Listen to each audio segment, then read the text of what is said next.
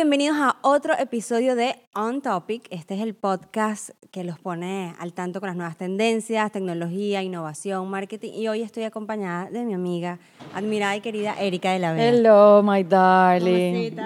Mua. Este, feliz de estar aquí en On Topic. Bueno. Ya tú estuviste en el mío, en Defensa Propia. Sí, para mí es súper raro este cambio.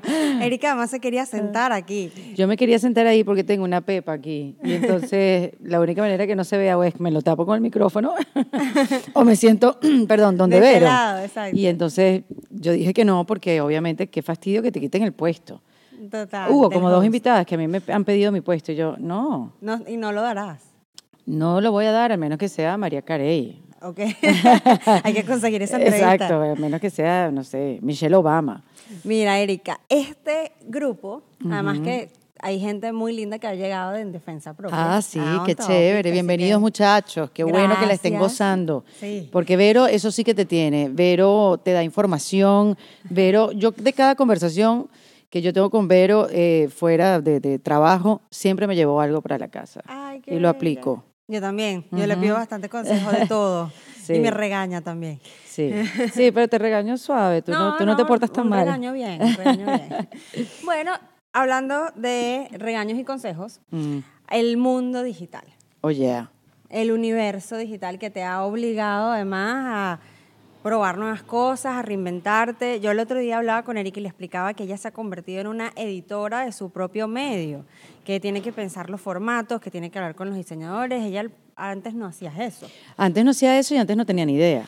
Lo que pasa es que no es que, a ver, es una obligación tener que reinventar el contenido, porque obviamente, o sea, todo este cambio de las redes sociales, este, y que cada vez sale una y que cada vez cambian y hay updates, este, bueno, te vas haciendo como un experto. Hay unas que no he podido, o sea, Facebook es algo que yo no he podido entrarle mucho, ahora estoy entrándole más o menos, pero tienes que ser ingeniero más Claro. o menos, para entender Facebook y, y saber que no estás bloqueando la cuenta apretando algún botón.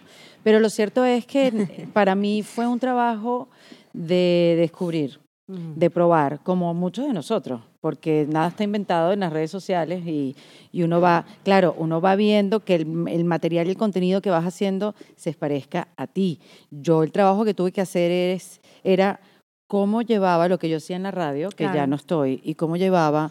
En la eh, televisión. lo que hacía en la televisión a los medios digitales, porque son formatos completamente distintos y tuve, tuve aciertos y tuve desaciertos completamente. O sea, yo aciertos en el sentido que el Instagram lo fui cambiando y fui llevando eh, a lo gráfico eh, algo que se pareciera a mí, porque lo que yo no entendía era que para tener likes en Instagram yo tenía que hacer una foto como si fuera una fashion blogger, que no lo soy. O una modelo de traje de baño. Una modelo de traje de baño, una persona feliz con la vida, que lo soy a veces, pero no todo el tiempo. A veces también modelo de traje de baño. Sí, exactamente. O de licras o lo que fuera, que está todo bien y las que lo hacen porque, bueno, se han creado también su estilo, pero yo jamás en televisión fui eso, o sea, Claro. yo, yo no hice nunca fotos en trajes de baño, yo, sabes, como que hice programas que no eran tradicionales, hice programas siempre con irreverencia, entonces como yo trasladaba eso a Instagram cuando a la gente lo que le gustaba eran fotos divinas de, de estas caras, estos rostros de las mujeres de la televisión,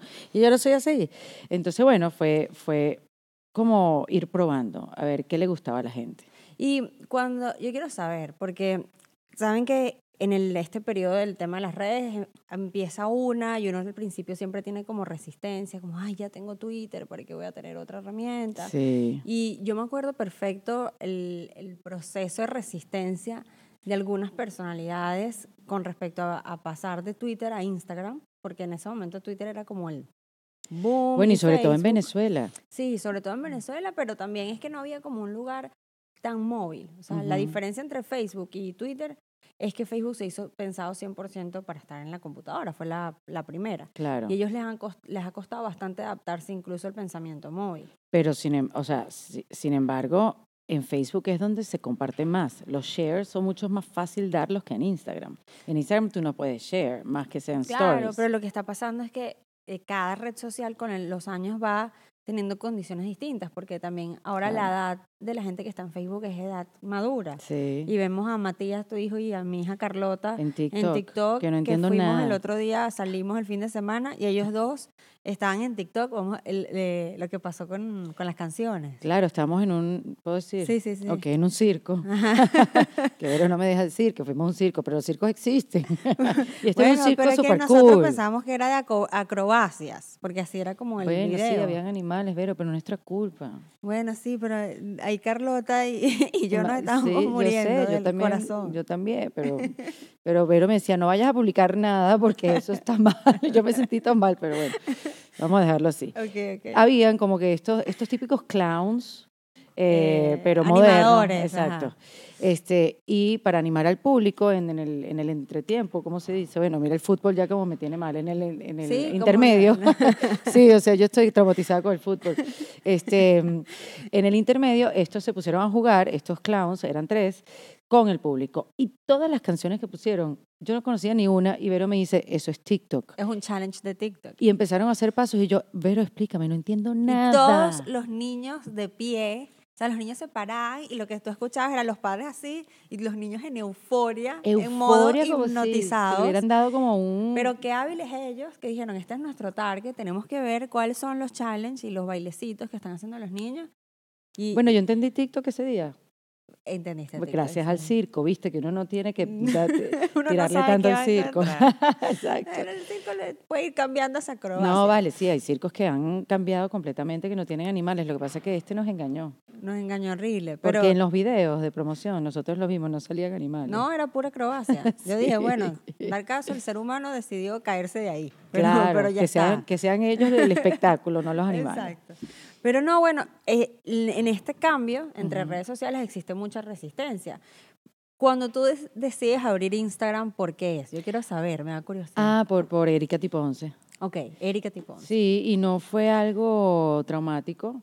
Yo seguía comunicándome por Twitter y poníamos fotos en Instagram. Acuérdate que Erika Tiponce Era un programa de televisión, porque hay gente Era un late que me show. escucha en Ecuador. Ok, Erika Tiponce fue un late show este, hecho por una mujer. con un gran equipo atrás, por supuesto, sola ni loca, nunca lo hubiera podido hacer. Este, era las once y media de la noche y tenía como que ese monólogo al principio, que era una especie de stand-up, tenía después un panel donde hablábamos de la actualidad, entre comillas, y después un invitado. Y por ahí pasaba gente chéverísima, gente famosa, gente de, de la televisión, del teatro y tal. Entonces era súper vistoso era súper chévere. Yo me disfrazaba, además, me disfrazaba, me ponía detective, y me, eh, venía Halloween, me, disfrazaba del zorro por mi apellido, por aquellos que nos ven en De La Ecuador. Vega. Exacto, Ah. eh, exacto. O, o me- o sea, siempre estaba como usando props y qué sé yo. Entonces era súper visual para ponerlo en Instagram. Entonces no fue... No fue un trauma para nada, al contrario, fue algo Porque como natural. estabas haciendo cosas y las documentabas. Exactamente. Es que, ¿sabes qué? Pero Al- espérate, era una Ajá. cuenta de Erika tipo 11, no era una cuenta Ah, mía. no era Erika de la Vega. No, la, la cuenta cuando yo la abrí fue Ana María Simón, que ella en la radio, como que, pero abre tu propia cuenta, abre tu propia cuenta, y que no, ya yo tengo la Erika tipo 11, yo tengo el Twitter, ya yo tengo tal, ya yo tengo tal, no sé qué más tenía, más nada. Bueno, pero sí otras cosas, pues tenía la radio y tal.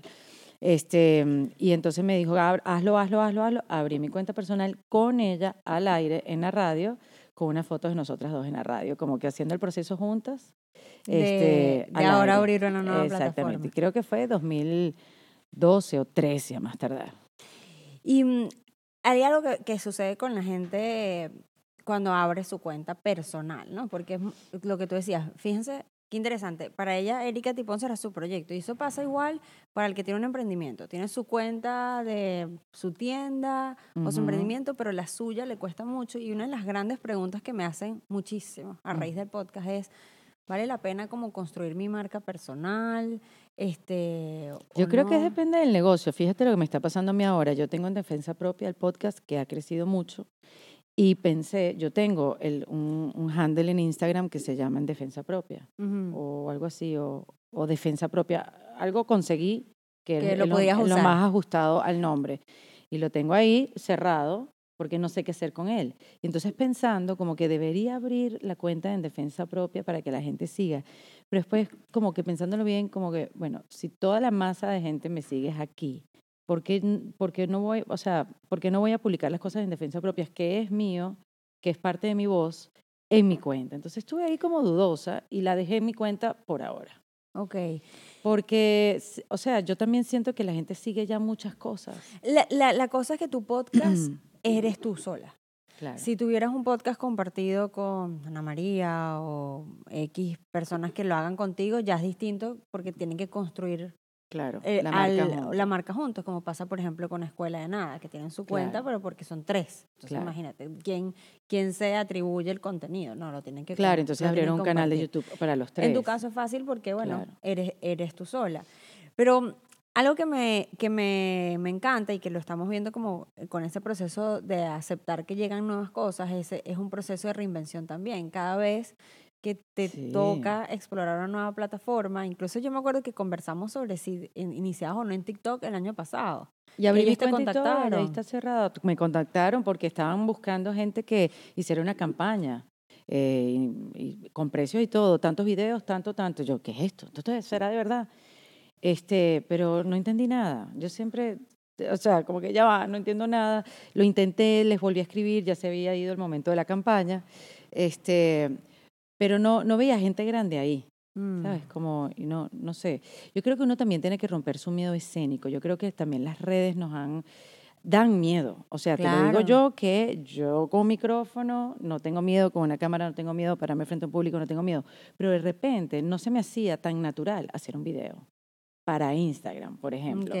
Hablar sola ahí en Instagram, hacer un video para Facebook, como que no, ¿qué voy Un a live. decir? Sí, como de repente un live puedes interactuar con la gente, pero un video cualquiera, como Mm. que hola, ¿cómo están? Bueno, aquí pensando, no, o sea, como que no, yo no voy a hacer eso, y era loquísimo porque como a mí me va a dar pena eso. Claro. Y yo creo que uno, uno se va como eh, fusionando con la red y cada vez te vas, vas rompiendo esos miedos, ¿no? O sea, porque, por, o por ejemplo, hay gente que no le gusta hablar en público, pero hablando en cámara, en Instagram, son una maravilla. Exacto. Este, yo creo que cada red, eso, hay que ir rompiendo como el miedo, agarrando confianza, ver el feedback Porque es que importante tienes. estar, el mercado se Sí. mueve y yo siempre he dicho, le digo a los emprendedores para que tengan como mejor olfato de lo que va a venir, lo que va a pasar. Ay, es difícil, Vero. Claro, pero yo les digo, mira, un tip, un- una forma de saber qué es lo próximo a reventar en el mercado. Es cuando ves que los artistas están yéndose mucho o en, en grupo a una plataforma o a una tendencia. ¿Por qué? Porque los artistas y los líderes de opinión siempre han vivido construir una relación con la audiencia. Si la audiencia se les va, pierden su, su mayor plataforma porque esa es su relación profesional. Entonces, cuando tú ves que, eh, por ejemplo, ahorita que insisten tanto con el tema del número de teléfono, escríbeme, text me, y lo ves con el Pons, lo yo, hablé, yo hablé con una plataforma de texting Ah, es en Los Ángeles. Están muy chiquitas todavía. ¿ah? claro, pero ¿dónde tú detectas que, eso, que va- las tendencias van a venir? Ah, bueno, yo lo vi en Ellen DeGeneres, Claro, que tenía el número. Ellen, Gerard Piqué, by Chris the way, que te encanta el Ah, fútbol. Gracias. Gerard Piqué hizo toda una estrategia de que lanzó un número de teléfono y entonces lo empezaron a llamar y él, y él atendía y decían, ¿en verdad es Piqué? Sí, sí es Piqué. O sea, Ah, mira qué todo eso. Gary Vee eh, y un montón de personas y tú dices, ok, algo está ganando este grupo Sí, y que está viendo que no estoy viendo yo. En ese caso lo que ven es base de datos. totalmente. Por ejemplo, ahorita que eh, Erika tiene un Patreon. Ah, Y en, en su Patreon, nuevecito, está recién, es un bebé. Es un bebecito, No porque también me costó mucho entenderlo. Me costó mucho entender el Patreon, me costó mucho pensar qué podía ofrecerles a, a los que se suscribieran. O sea, no hay una guía. No. Aquí nadie te dice, mira, tienes que hacerlo así. Lo interesante de las redes, de todas estas pla- plataformas, es que... Bueno, es- yo intento, intento decirle a la gente. lo Exacto. Pero no, lo interesante es que tú puedes llamar a alguien que represente la plataforma. Yo- no, casi que es imposible. no, pero sí, o sea, a mí me contactó alguien de Patreon y, y lo llamamos y me explicó, mira, debería ser así, tú tienes que ir probando, tienes que hacer esto, su- ¿sabes? Como sugerencias y tal. Como que, ah, ya voy entendiendo. Llamé a un par de amigos que tienen Patreon, no me explicaron mucho. Lo, Gracias. in- lo intentamos, yo también. traté, ¿te Exacto, sí. Eh, y bueno, la cosa es lanzarlo, ya, ya, lo lanzamos entre Valentín y yo, vamos a ver cómo nos va, vamos a ver si tenemos que cambiar y hacer ajustes, porque te- también la gente tiene que entender que uno va como descubriéndolo también. Pero yo voy a decir algo que Erika no va a decir. Para alguien que este, en, en el mundo de los artistas y de los líderes de opinión y los eh, creadores de contenido, se mide mucho como la fuerza, el número de seguidores, cuánto, cuántas vistas tiene este video, cómo te está yendo, cuántas reproducciones, y, y es como una competencia, pero igualito que en el mundo comercial, cuántas, cuánto vende esta persona y cuánto vendo yo. Solo que ahí la atención es el indicador. Y eh, miren, una de las cosas que más se convierte en una barrera de entrada a una nueva plataforma es, tengo que empezar de cero. No quiero que me evalúen por el número que hago. Entonces, por ejemplo, ah, bueno, abro Patreon, pero tengo, voy a competir en Patreon con otro podcast, por ejemplo, este, que ya tiene más tiempo y tiene no, tantos miles de Patreoncitos. Entonces, si yo no los hago rápido, juzgo que es mi Patreon el que no le va bien. Y como, como eso se empieza a convertir en un obstáculo tan grande como para esperar a probar. Y yo veo muy lindo que tú hayas dicho con Valentina, bueno, vamos a darle.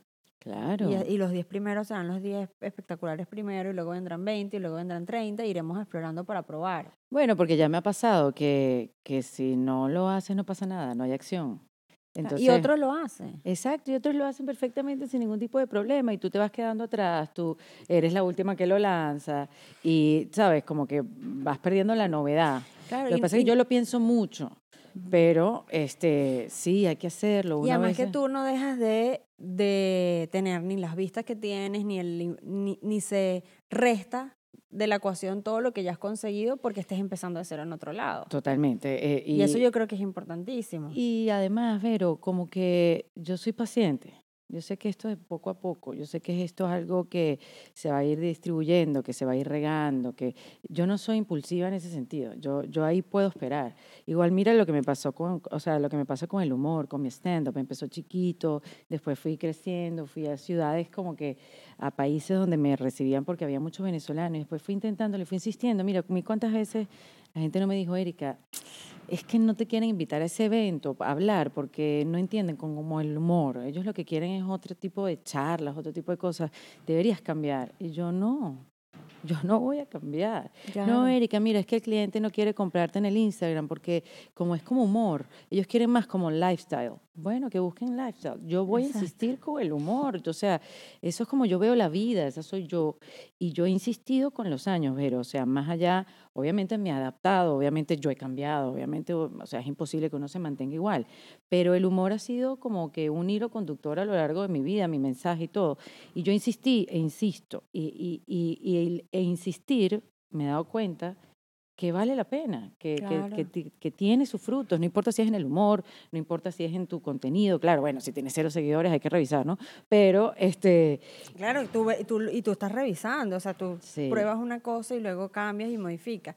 Y, y, y volviendo al tema del Patreon, cuando, cuando tú lanzas el Patreon y deciden, tú y Valentina, vamos a armar esto en función de dar un número de teléfono y con este, eh, con este número de teléfono porque tiene un WhatsApp en el tier más alto y un WhatsApp de Erika y puedes hablar con Erika. Ya tú te estás uniendo en esa tendencia. sí. ¿Por qué? Mira, cuando tú trabajas con el tema de WhatsApp, tú Lo que pasa es que no lo he vendido bien, tú me lo dijiste el otro día. bueno, por eso lo estoy haciendo yo aquí.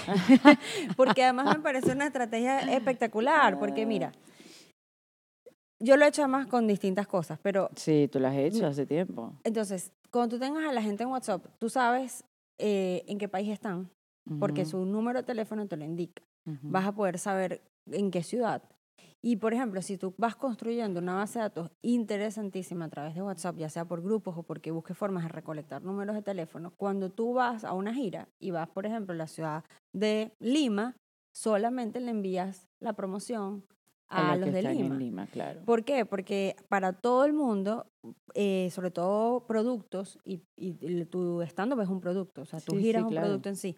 Eh, cuando necesitas llegar a muchas ciudades, sientes que estás como hablándole a un target, pero que también te está viendo el otro. Es decir, que tú estás diciendo en tus stories, mira la gente en Lima, pero te está viendo gente en Miami, te está viendo en y dices, ay, esto no me Ay, interesa sí, hoy. Entonces totalmente. tú no sabes cómo balancear entre ser universal y también hablarle a ese target específico. Sí. Esa es la razón por la que se están moviendo los números de teléfono. Claro, ¿Cómo le llego a los targets específicos sin pasar por pagarle a Facebook?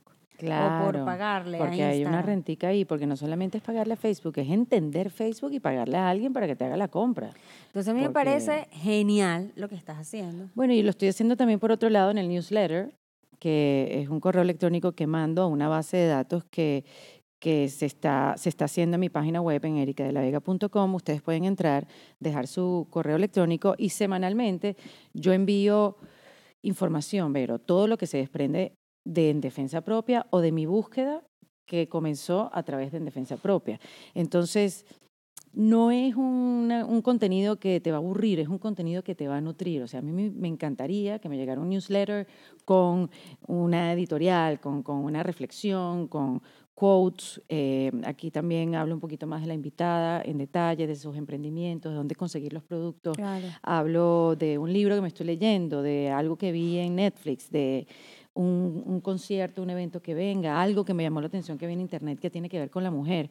Entonces ahí también estoy como tratando de conectar. Pero mira qué interesante.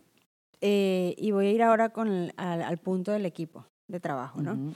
Erika tiene un ecosistema, vamos a ver el ecosistema digital de Erika. Tiene Twitter, tiene Facebook, que es el que está ahorita, ahorita reactivándose, estoy retomando, tiene Instagram, eh, tiene un newsletter y ahora está con Patreon que va a tener también todo este impulso en el, con el tema de WhatsApp. Y el podcast. Y el podcast. Ajá. Entonces son, que además eso es YouTube y las plataformas de audio. Entonces mira todo el ecosistema en el que está y además cómo se relacionan entre sí. Su newsletter impulsa el podcast, el podcast le da contenido para su Instagram, el Instagram con el enganche del humor le lleva gente al podcast y así hacen un ecosistema redondo.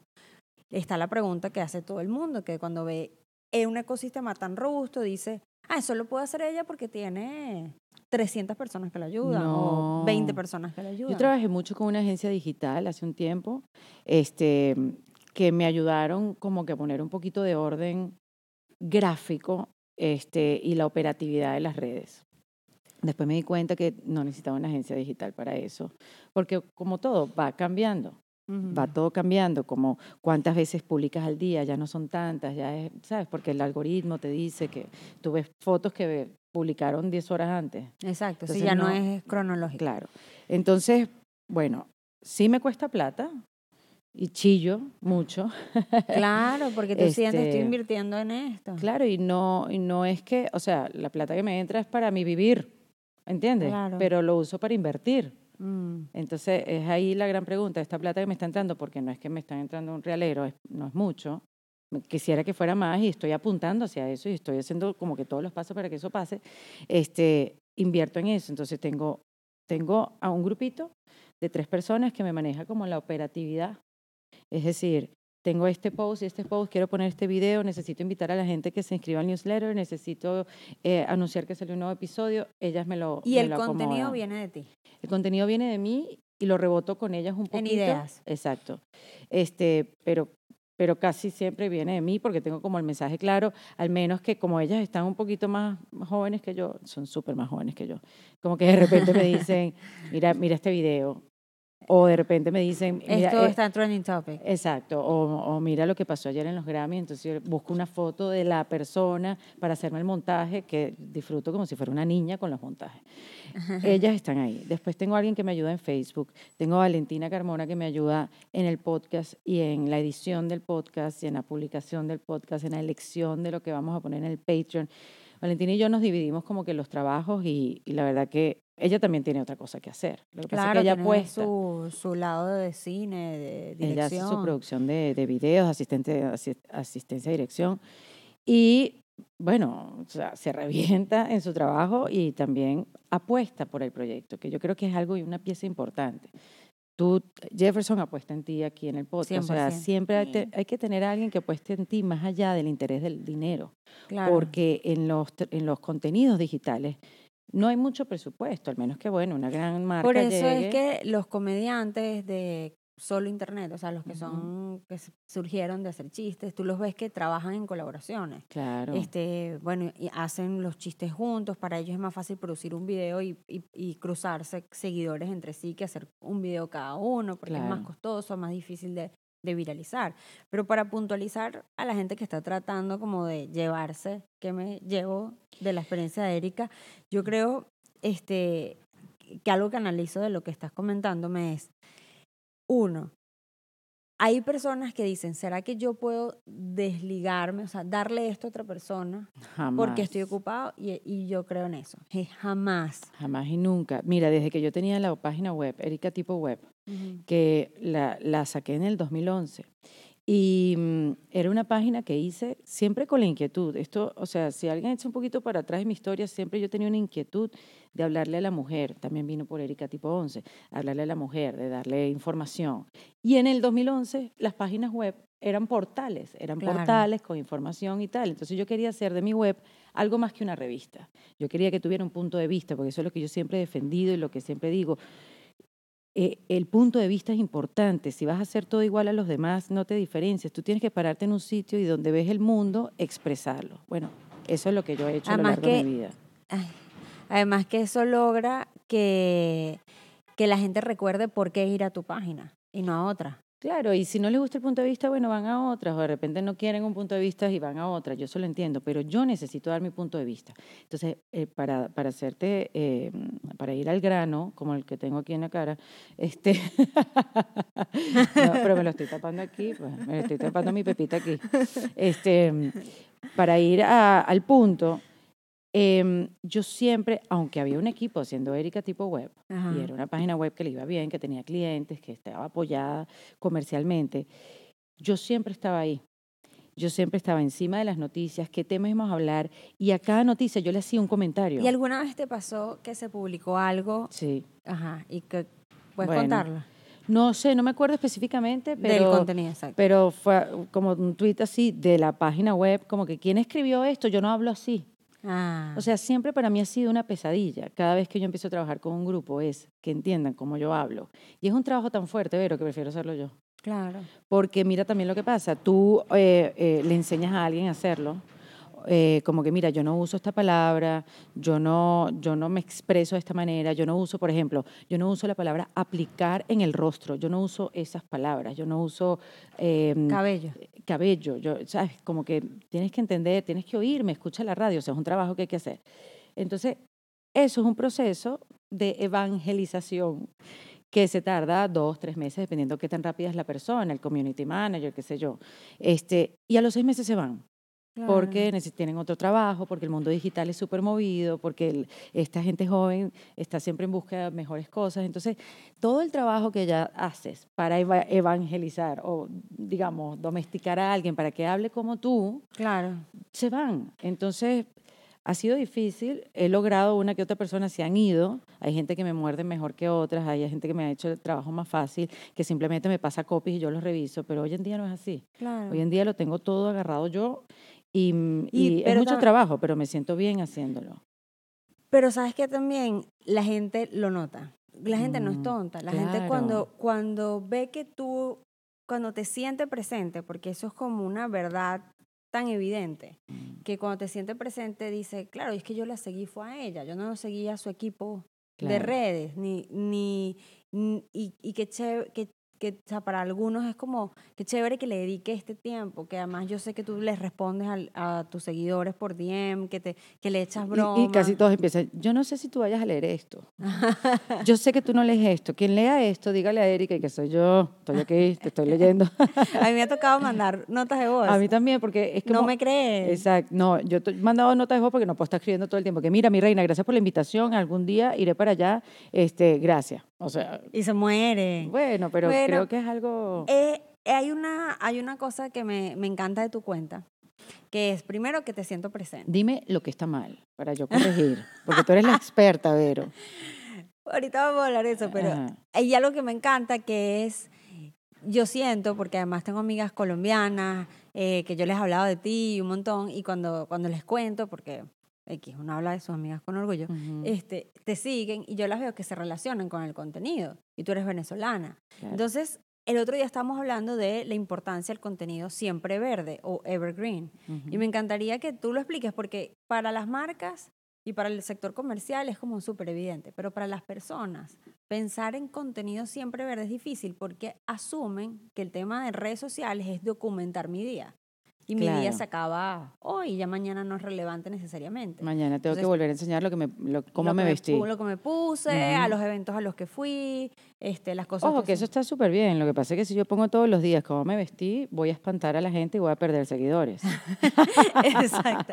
Pero, no, este, Ay. hay que vestirse divino como Camila, que todos los días, No, look del día. Yo me paso en licras todo el día. o Yo sea, quiero como, después de que de, de un mes, pasame esos looks. Exacto. Préstame. Ella los vende. Ah, bueno, ves. Ella hace ventas del closet de Camila. Bueno, entonces, a mí me parece, yo estuve estudiando en la cuenta de Erika, y tú tienes un porcentaje alto de contenido siempre verde. Podría decirle como un 65% del contenido es contenido siempre verde. Luego lo combina con contenido de sus actividades. Fui a este programa de televisión, este programa de radio, hice estas cosas que creo que, que está chévere seguir a la gente le gusta eso. eso. nos- yo creo que es porque po- como no lo posteo tanto, a la gente le gusta qué estoy haciendo. O, por ejemplo, el fútbol de Matías, que cada vez que voy el sábado a las 8 de la Ajá, mañana. eso lo iba a colocar como en otra característica. Ah. Porque están tus actividades profesionales y por el otro lado están tu vida personal, que antes no tenías que compartirla tanto tampoco. Entonces, me gustaría como hablar de ese ecosistema que tienes, eh, porque creo que puede ser muy útil para otros. Y además tienes tus productos. ¿Tus productos cuáles son? Tu gira de stand-up, que la tienes que, que lanzar, y tu podcast. Más o menos esas Sí. son las dos que están ahorita. Entonces, Sí. imagínate, Erika tiene eh, la urgencia, porque tiene que llenar las salas, hay una fecha, hay un día que, la, que se presenta y si no se llenó ese día, no se va a llenar. Eh, y como en los sistemas de venta, o sea, tú tienes que terminar una temporada y a- si no vendes antes de esta temporada, no se vendió. Así mismo. Lo que están escuchando, si lo escuchan, es un toldo que está aquí afuera. Lo que pasa es que hace un viento en Miami brutal, que vamos a salir todos volando, por eso estamos peinadas así. O sea, pues mentira. no, no, mentira. Este, no, entonces, bueno, por si así O sea, escuchando. en vez algo- de así, dice así. Así, Ajá, así. exacto. Este, no, no, hace un viento en Miami loco, entonces por eso hay un toldo ahí que se está moviendo por si se escuchan unos truenos, una cosa que no son truenos. Muy bien. Necesitaba que Erika me ayudara aquí, Sí, porque pues, estaba la cara sufriendo. perturbada completamente, como que no, pero ya está, eso, eso pasa en Miami. Eh, que Y si no dice- se oye, no se dice oye. Nina que no se escucha. Buenísimo. Entonces, tenemos ese ecosistema que yo quiero que la gente lo vea, porque es que cuando yo veo las redes de Erika, digo, es que es exactamente lo que le pasa incluso hasta a mis propios clientes que son pequeños negocios así. Tienen productos que tienen que mover como tu estando. Sí. Tú también tienes el sentido de urgencia que la semana que viene grabas otro podcast, entonces tú necesitas darle promoción al de esta semana. esta semana, eh, en toda de la esta semana. semana. Pero a la vez tú no quieres solamente estar vendiendo entradas de, de tu stand-up, ni, ni diciendo solamente que vayan a tu podcast, porque No, además ir a tu podcast ir a otra plataforma, que pasa en esa plataforma. Tú tienes tu combinación de contenido siempre verde. O sea, mira todo lo que hace. Tú te das cuenta. tú tienes un trabajo. Yo tengo la mente dividida como en muchas partes y a todas las complazco. Exacto, muy bien. Y tienes tu, tu vida personal que la compartes en cierta forma y también esto, el contenido siempre verde. Entonces me gustaría que les contaras, a- sobre todo a la gente que está escuchando, porque esto es útil para todo el mundo, cómo haces esa combinación. Por ejemplo, si tienes un stand-up, tratas de generar más contenido siempre verde para aumentar el engagement o no. No, No, lo que trato es que no se repitan mucho lo- los posts este, para no ser un spam de Ok. venta. Este, y, y siempre estoy viendo eso, como que no pueden haber dos posts de en defensa propia, no pueden haber Mm. dos posts de, del stand-up. O sea, no, no quiero ser esa cuenta que es un spam de venta. Entonces, ah, trato de hacer un equilibrio. Eh, lo que no tengo muy controlado es esa parte de compartir lo personal. Porque a mí me pasa que de repente estoy en un sitio y la estoy pasando chévere y veo gente que está grabando y de repente que, ah, ok, ¿verdad que debería hacer un story de esto? Exacto. que yo a veces me pasa mucho contigo, que salimos juntas, hacemos cosas juntas. de Carlota y su hija y Matías tienen la misma edad y hacemos cosas de madres y otras no tan madres. Entonces a veces veo a Vero y hemos ido a eventos juntos y hemos viajado y veo a Vero tomando fotos, haciendo videos y yo, ay, mira qué chévere. Ay, yo también tengo que hacerlo, ya va, espérate, ¿cómo hago? Eso es lo único que a mí se me olvida porque, bueno, o vivo el momento o grabo. O sea, a mí lo que yo admiro de ti es que ya tú vienes con la idea. Eh, Ya tú pensaste que vas a grabar o que quieres Sí. mostrar del evento. Y eso es algo que yo he aprendido de ti. Cuando yo llego a un sitio, es qué voy a mostrar, qué voy a decir, cómo lo voy a publicar. Me pasó con la gira. ¿Qué voy a decir cuando me esté yendo? Mm, Buenísimo. Este, y había pasado lo de Super Bowl, justamente, como que el Mm. día antes. Y el baile de Shakira y J-Lo y toda la cosa. Entonces ya yo iba con la idea de bailar como Shakira en el Ah, aeropuerto. Qué chévere. Este, y que Rafa, mi productor, tuviera la amabilidad de grabarme. La paciencia.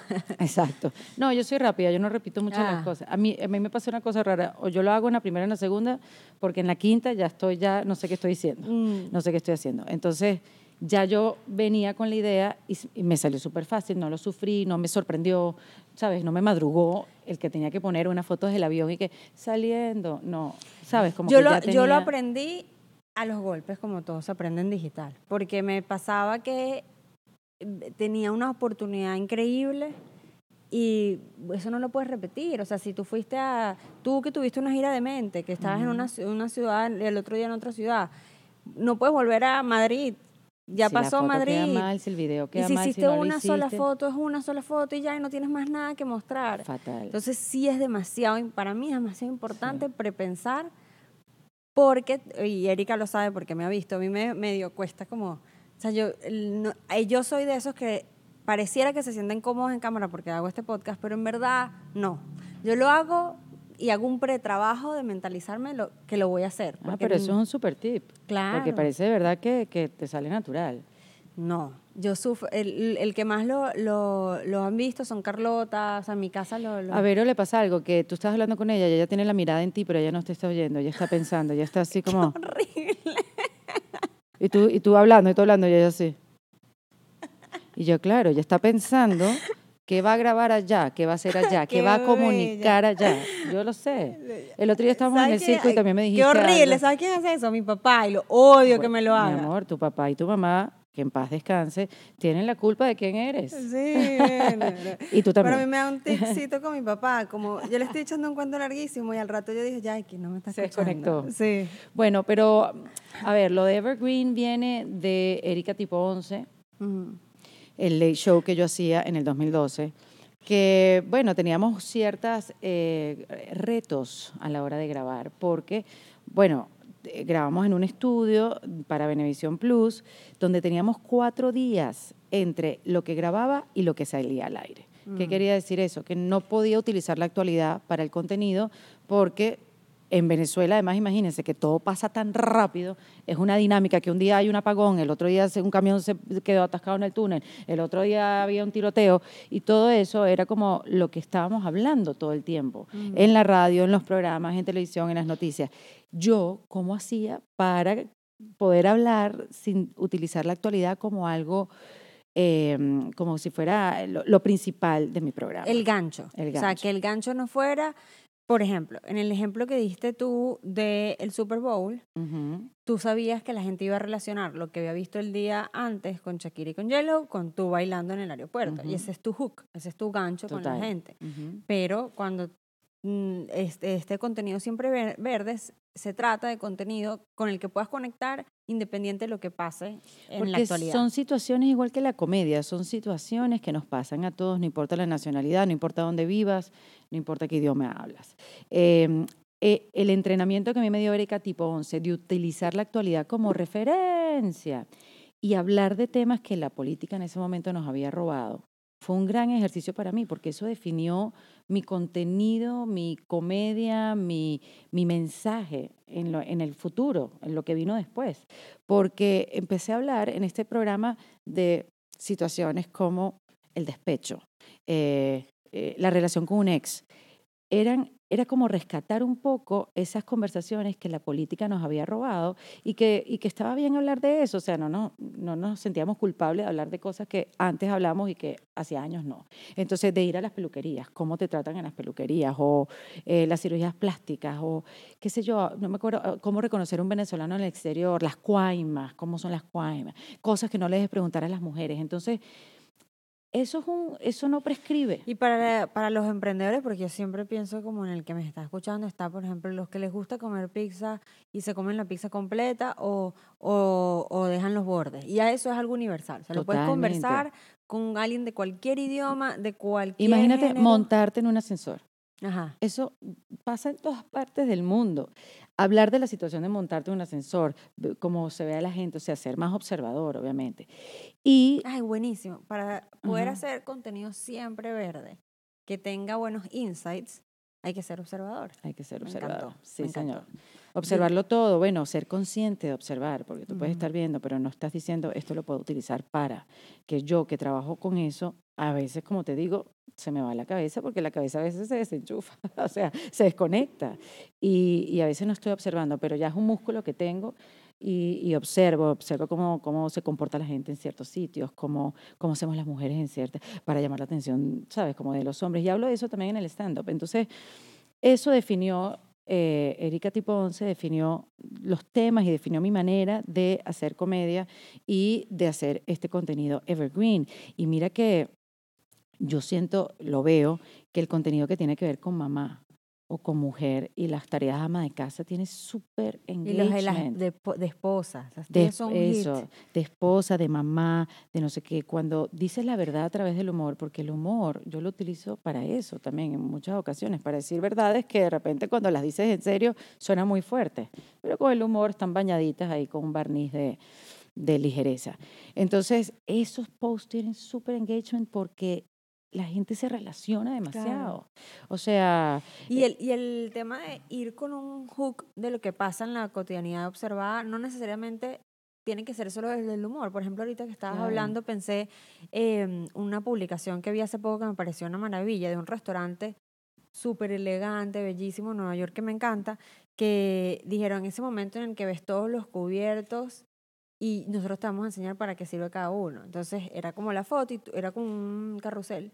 Ay, qué Tú- chévere. Entonces veías cada, veías la foto de todos y luego te explicaba. Entonces usaron como un poquito de humor, Claro, pero hablaron de algo que no los hace bajarse a un nivel menos fancy, porque quizás Claro. ellos no querían, no usan tanto el recurso del humor, sino el, el, recurso de lo exclusivo. O sea, se- entonces, pero ese es un post que es evergreen. O sea, Total. los cubiertos como están puestos y que la gente se pregunta si este es el de la ensalada o este es el que tengo que comer o este es el del pescado, eso le pasa a todo el mundo en cualquier nacionalidad. Correcto. Mira lo del Evergreen. Yo ayer, ayer, no sé cuándo salga este episodio, pero eh, el último jueves yo publiqué un TBT, que es un pedacito de un video de Erika Tipo 11.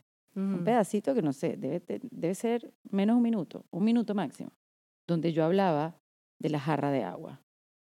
¿Qué pasa? Que la gente no llena la jarra de agua. Y entonces decía el video, como que estoy a punto de poner cámaras para ver quién es el que deja la La jarra, jarra vacía. vacía. Mira, tú, En mi casa a veces soy yo. claro, yo también, yo también, pero no lo iba a decir en ese momento.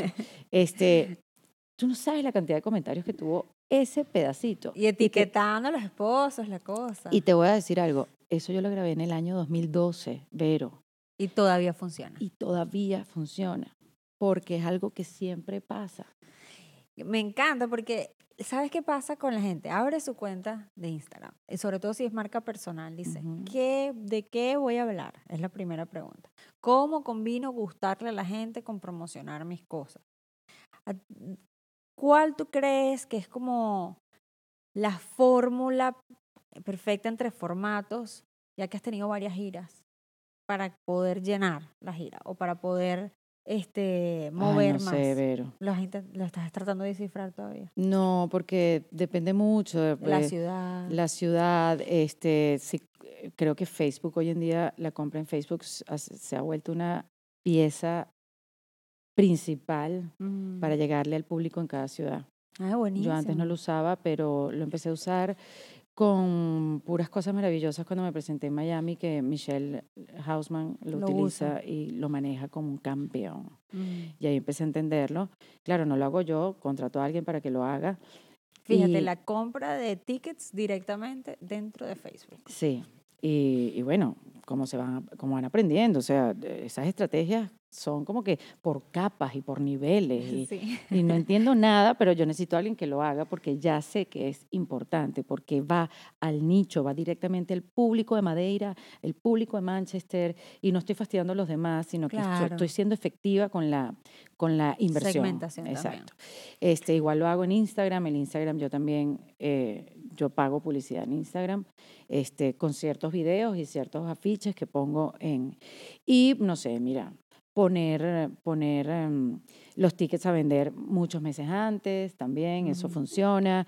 Y mire, y no sé, yo creo que a mí me hace falta hacer los monólogos que yo hacía antes, que lo intenté para hablarte de los desaciertos. Ajá. Porque, porque claro, a nivel de videos lo que están viendo es el podcast, este, pero no están viendo el humor mío en, en acción, sino en post, lo están leyendo, ¿sabes? Claro. Este, no tengo una máquina como George que todos los, todas las semanas Ah, está haciendo Voy a atajar, comedia. voy a atajar tu idea para, para traducir alguna, una parte entre líneas. Erika dice que para poder ir al stand-up tienes que ver en acción su humor.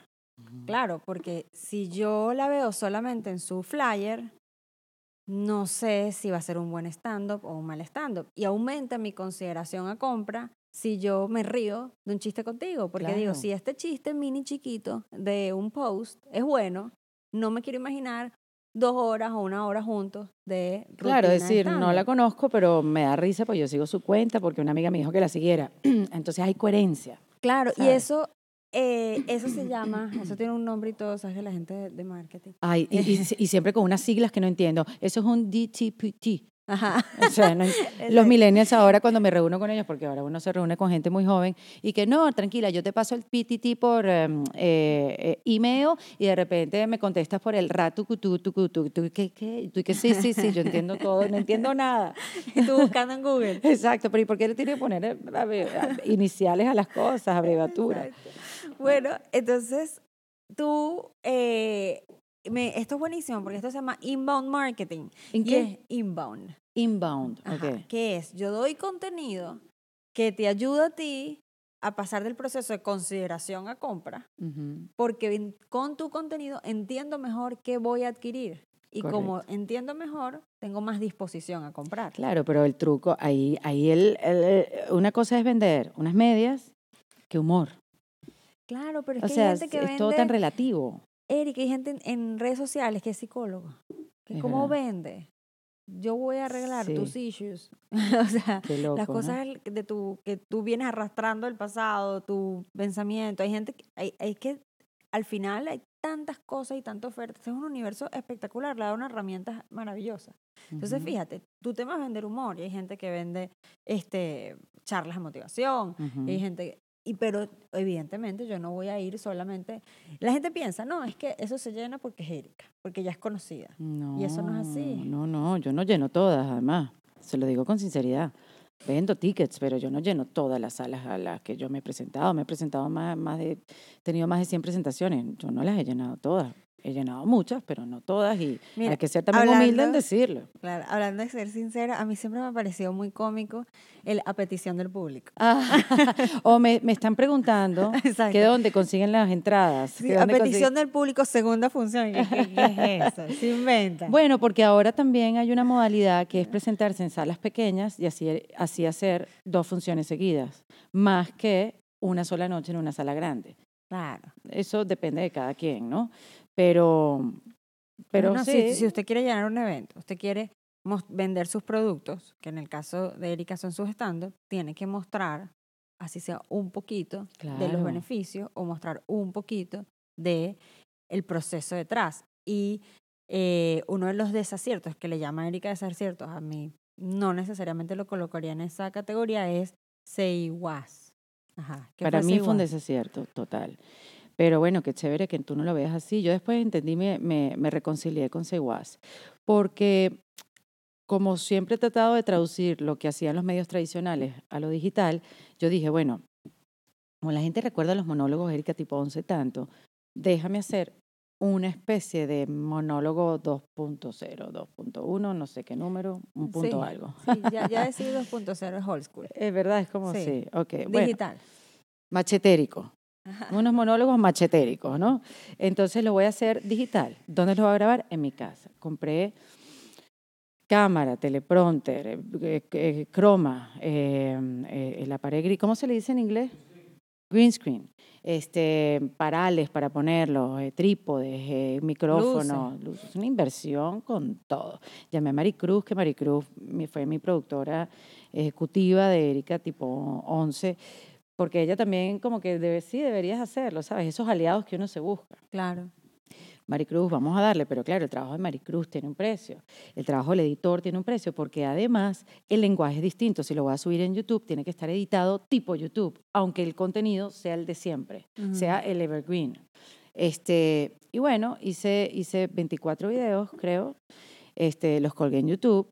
Yo me los gocé, me parece que están simpáticos, están más maduros, hablo de otras cosas que pero es distinto. No Mi tengo favorito, público. no lo vamos a contar aquí, pero para que vayan, lo busquen y me etiqueten si lo ven, es el de Rihanna.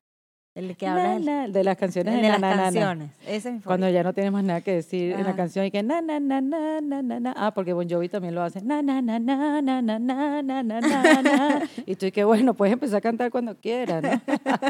Exacto. Este, entonces, bueno, claro, era distinto, no tenía la misma vibra porque no había público, este, nada más era yo rebotando con- conmigo misma, pues, o sea, Claro.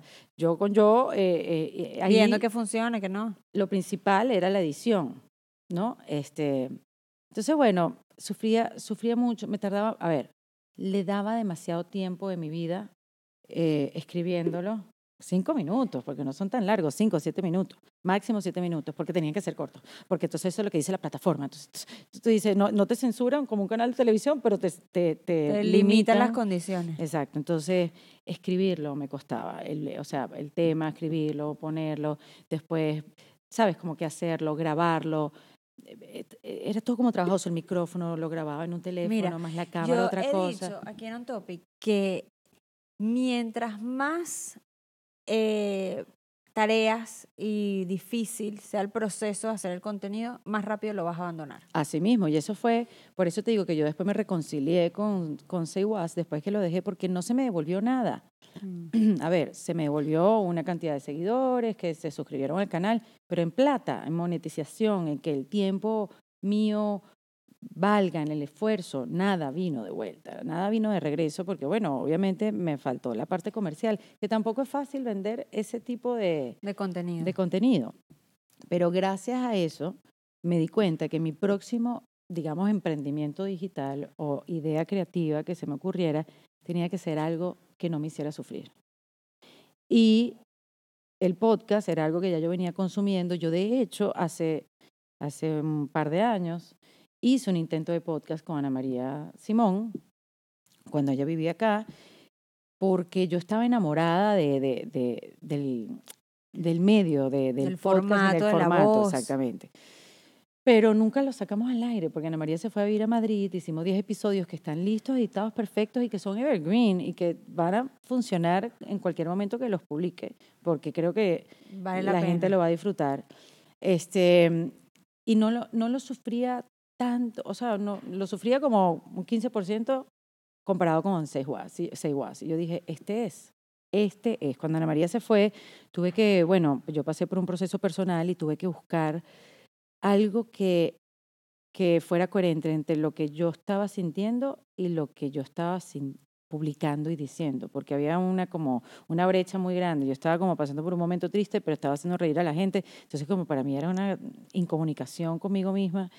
Y bueno, lo he contado muchas veces, así yo dije, voy a hablar de este tema y voy a decirle a las mujeres que hablemos, porque lo que me pasaba mucho es que yo escuchaba podcast y escucho, sigo haciéndolo, podcast americano, porque es donde es la industria que lleva desarrollada hace 15 años, no es porque hay la gringa, no, es porque esa industria lleva 15 años dándole fuego con clientes, con inversión publicitaria en el mundo americano. Uf, ¿cómo le falta todavía al, Al latino? hispano, sí. Porque todavía hay empresas que ni siquiera tienen un, tú lo sabes, Vero, un presupuesto para invertir en eh, digital eh, en latino, en español. No, no existen. Entonces, bueno, también eso hay que evan- evangelizar y, y- y en Pero hay que momento entender que cuenta. latino es la tendencia. A mí me pasa algo que, que a veces uno lo sufre y todo, que es cuando tú ves que algo va a reventar. No va a ser ya, incluso se toma a veces 5 o 10 años. Mira, esa, gracias a poder tener esa capacidad, que espero no perderla nunca, yo emprendí a los 19. Cuando yo estaba en la universidad y me decían, eh, bueno, sabes que el primer día de clase, ay, este, un profesor de, de publicidad y mercadeo, eh, cuenten qué hacen. Bueno, yo decía, no, yo tengo, yo estoy haciendo mercadeo en Facebook. El tipo me desacreditaba delante de todo el salón. O sea, me decía, Ujú. eso, eso va a ser una moda, eso no, eso no- eso va a morir, eso no existe, porque claro, ese profesor no lo entendía, venía a hacer publicidad El conocimiento que venga una niña de 17 años da miedo a cualquier profesor. Tienes que entenderlo. Pero yo ve, tuvimos que ser pacientes porque tampoco al principio daba dinero, así como no da- daba dinero a hacer was, ¿entiendes? O los formatos tardan en entender incluso cómo se van a monetizar, Claro. como lo cuáles van a ser las vías de comercializar eso, porque es muy nuevo. Es muy y nuevo. cuando salió la televisión también era como, ah, ¿cómo, Ujú. cómo hacemos que esto tenga negocio? Y se inventaron los comerciales, pero los comerciales alguien lo inventó. Eso de que fuéramos a cortes comerciales fue alguien que dijo, no, me cansé de hacer esto gratis y vamos a Es cortes. Y vamos a cobrar. y vamos a cobrar y se va a cortar el contenido en la mitad y ya está. Y van, van a ver la novela después, van, después de que nosotros cobremos. Y bueno, eso mismo, nosotros Me das cuando- esperanza. Claro, cuando yo empecé a hacer redes, redes sociales, mira, yo me acuerdo en una reunión con una transnacional enorme, ellos decían, bueno, no tenemos presupuesto para eso. Ay, me choca, cállense, no digan más nunca esa frase, señoras y señores. Exacto. ah, pero, perdón, yo también la digo. Exacto. Entonces, no tenemos presupuesto para eso. Pero claro, ¿cómo van a tener presupuesto para eso? El presupuesto se planifica en una transnacional con casi un año de antelación. Claro. Que iban a estar viendo una cosa que va a reventar el año siguiente. Pero entonces deberían revisar cómo sueltan el presupuesto y cómo lo planifican. Debería ser Claro, cada es seis que meses. ahora, el reto de todo el mundo, ahora incluida yo, porque están los millennials que van más rápido, etcétera, es, mira, sí o sí, si tú quieres sobrevivir en el tiempo, está atento de las tendencias desde antes.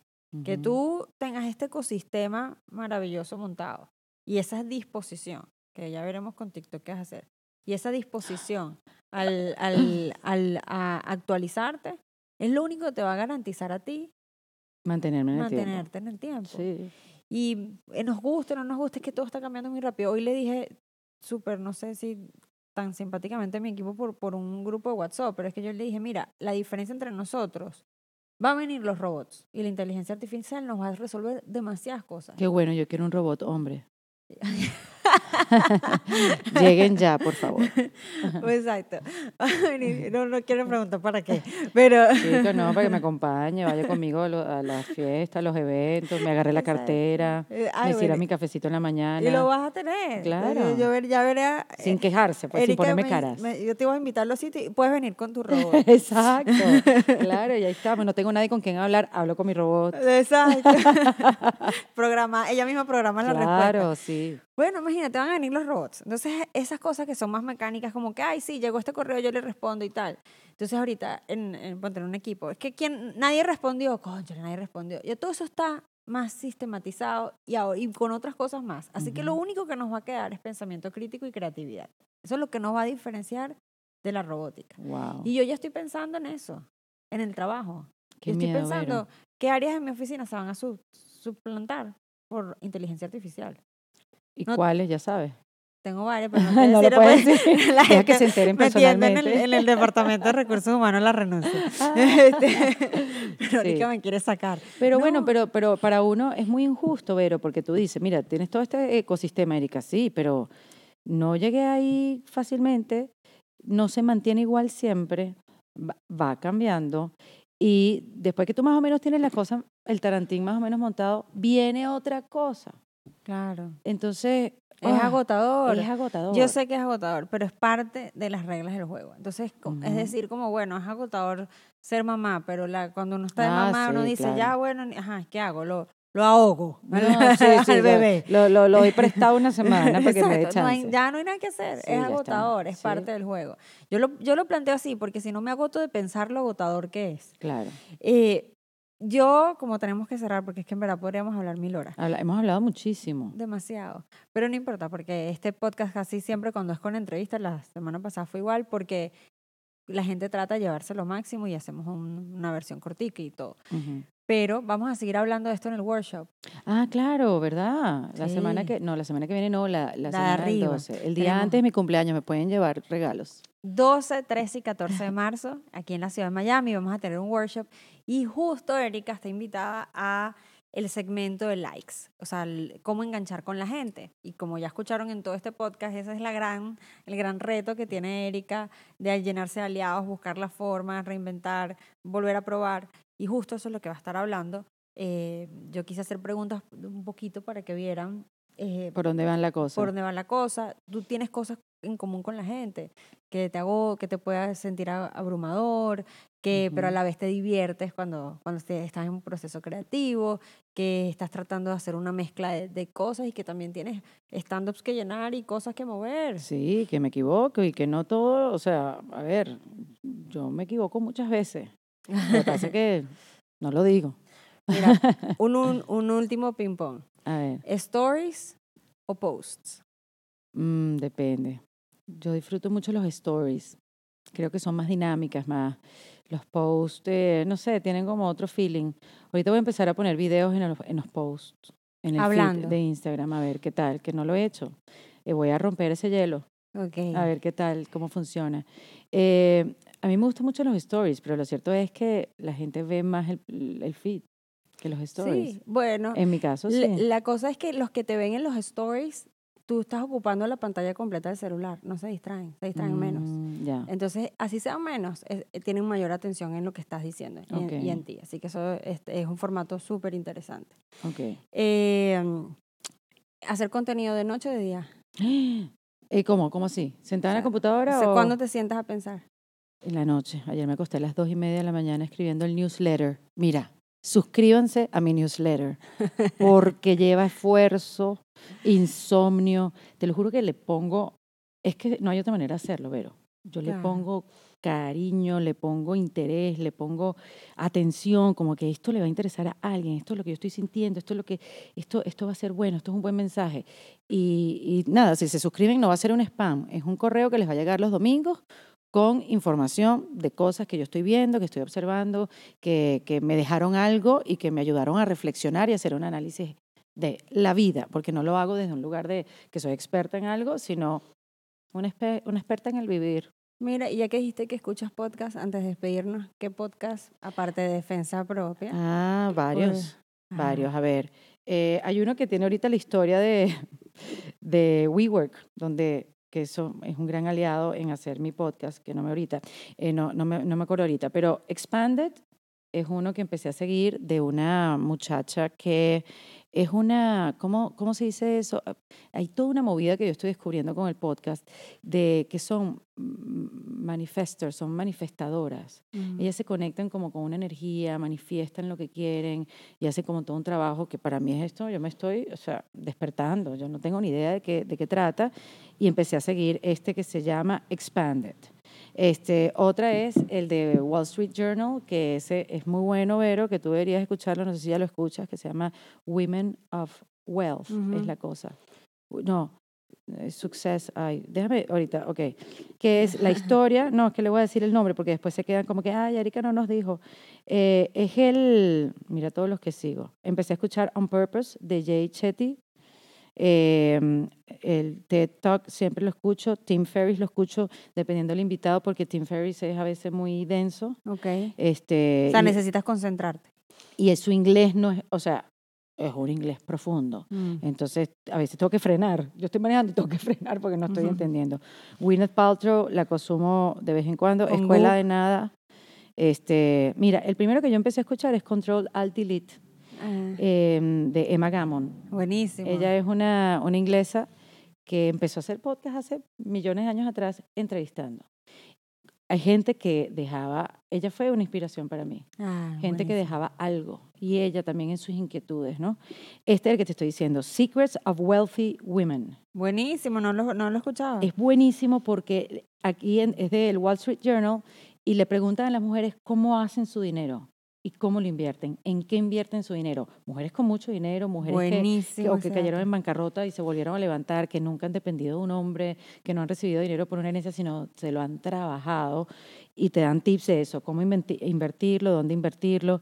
Y quería darte otro a este, The, The Thrive Global Podcast con Ariana Huffington. ¿Sabes que ella es mi ídola? ¡Wow! O sea, si me preguntan una mujer que yo admiro, siempre digo Ariana ¡Qué Huffington. bárbara! ¡Qué bárbara! Me encantan sus entrevistas, la gente que lleva. se- lleva Es la el del Huffington Post. Exactamente, sí. E- Es la, la, la dueña del Huffington Post. exacto. Bueno, Erika, Se acabó el on topic. Chica, tanto que Lo- teníamos de qué hablar. Lo traté de estirar lo máximo Apenas estamos posible. calentando. Siento que la gente va a tener que hacer, escuchar podcast en tres rutinas de ejercicio, en cuatro viajes en no, el carro. con lápiz y papel, además, con- porque hay muchos tips.